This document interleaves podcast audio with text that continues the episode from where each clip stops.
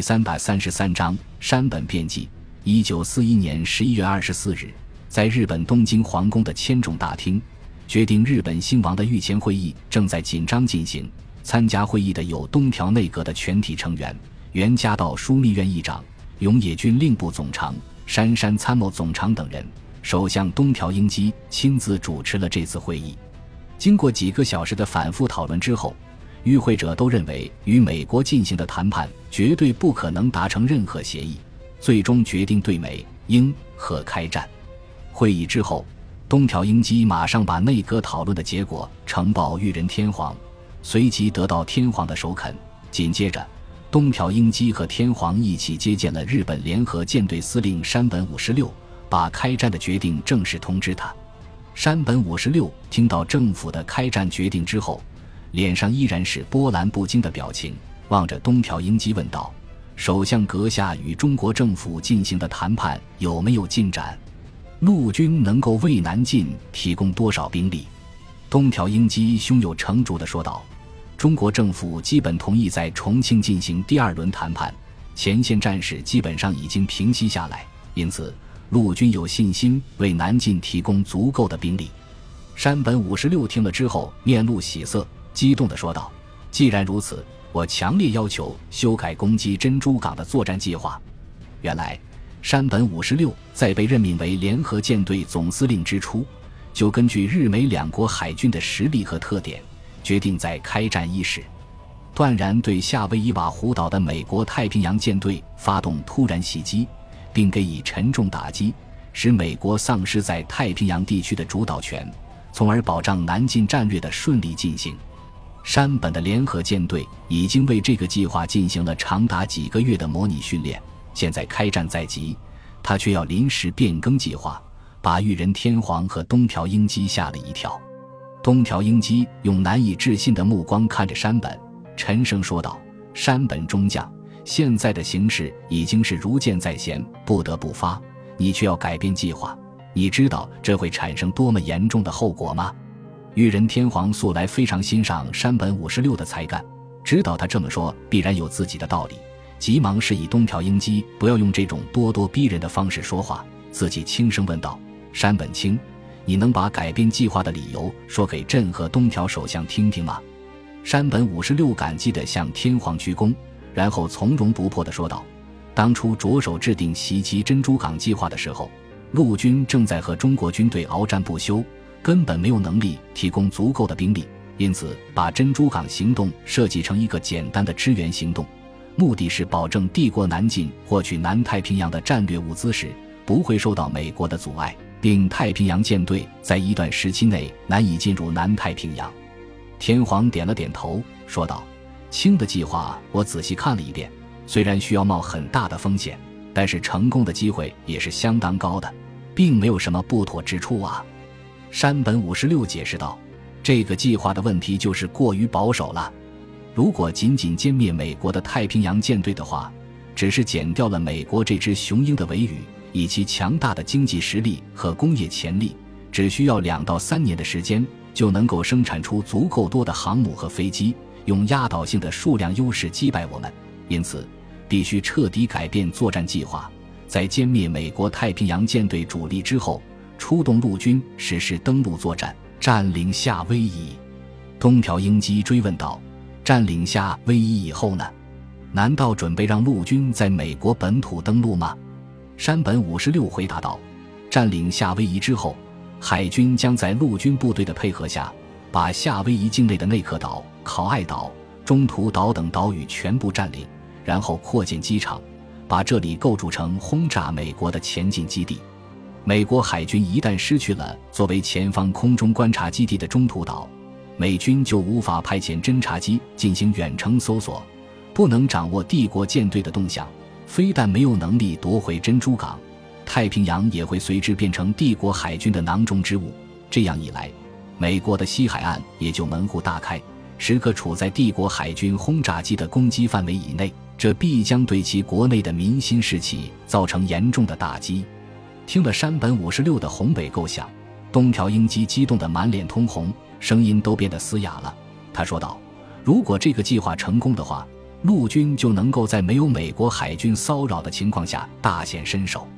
横扫东南亚，然后再利用这里的丰富战略资源进军澳大利亚，以掌握足够的人力物力，最后与美军在美洲大陆决战。山本五十六轻轻点了点头，证实了东条英机的推断。裕仁天皇虽然有些激动，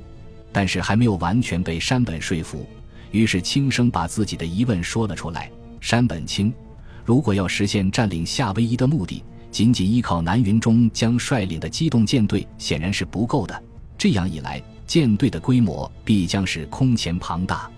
可是帝国已经确定了开战的日期。”大海令已经下达到机动舰队，如果再撤销命令的话，必将引起混乱，也增加了暴露的危险。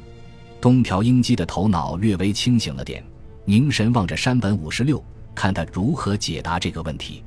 山本五十六非常沉稳地说道：“如果计划周密，措施得力的话，根本就用不着撤销命令，只要增加一个独立的攻击舰艇编队。”由我亲自指挥，与南云的机动舰队保持一百海里的距离，完全可以在美国人做出反应之前占领夏威夷。目前，美国人的目光已经被牢牢吸引在东南亚，他们想当然地以为帝国的攻击目标是东南亚的殖民地，绝对想不到会在自己的家门口遭到攻击。这一点已经从潜伏在珍珠港的情报人员发送回来的信息中得到证实。裕仁天皇站起身。缓步走到山本面前，沉声说道：“此战之成败，关系到皇国兴废、民族存亡，希望卿不会让朕失望。”山本五十六躬身答道：“我联合舰队全体将士，上下精诚团结，戮力同心，不惜粉身碎骨、肝脑涂地，以遂圣上之愿。”夏威夷檀香山时间：一九四一年十二月七日凌晨四点。美国太平洋舰队珍珠港基地以北二百五十海里处，东边的水线已经发白，宁静的拂晓即将到来。一支庞大的舰队打破了宁静，向南驶去。六艘航空母舰排成了两路纵队，在他们的四角有两艘高速战列舰和两艘重巡洋舰，最外一圈是九艘驱逐舰，而在这个钢铁花环最前面引导的是一艘轻巡洋舰和两艘潜艇。舰队在尚未破晓的海面上，留下了一条又粗又宽的雪白航迹。每一艘航空母舰的飞行甲板上排满了双翼展开、引擎开动的战鹰，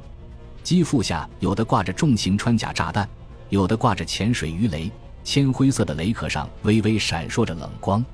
在距离南云舰队不到一百海里的后方，山本五十六亲自率领由一艘航空母舰、两艘水上飞机母舰。上载四十架水上飞机、三艘战列舰、八艘重巡洋舰、两艘轻巡洋舰，以及十二艘驱逐舰组成的突击舰队，护送着二十艘运兵船，运载陆军一万两千八百名士兵，准备在空袭之后立即实施登陆作战。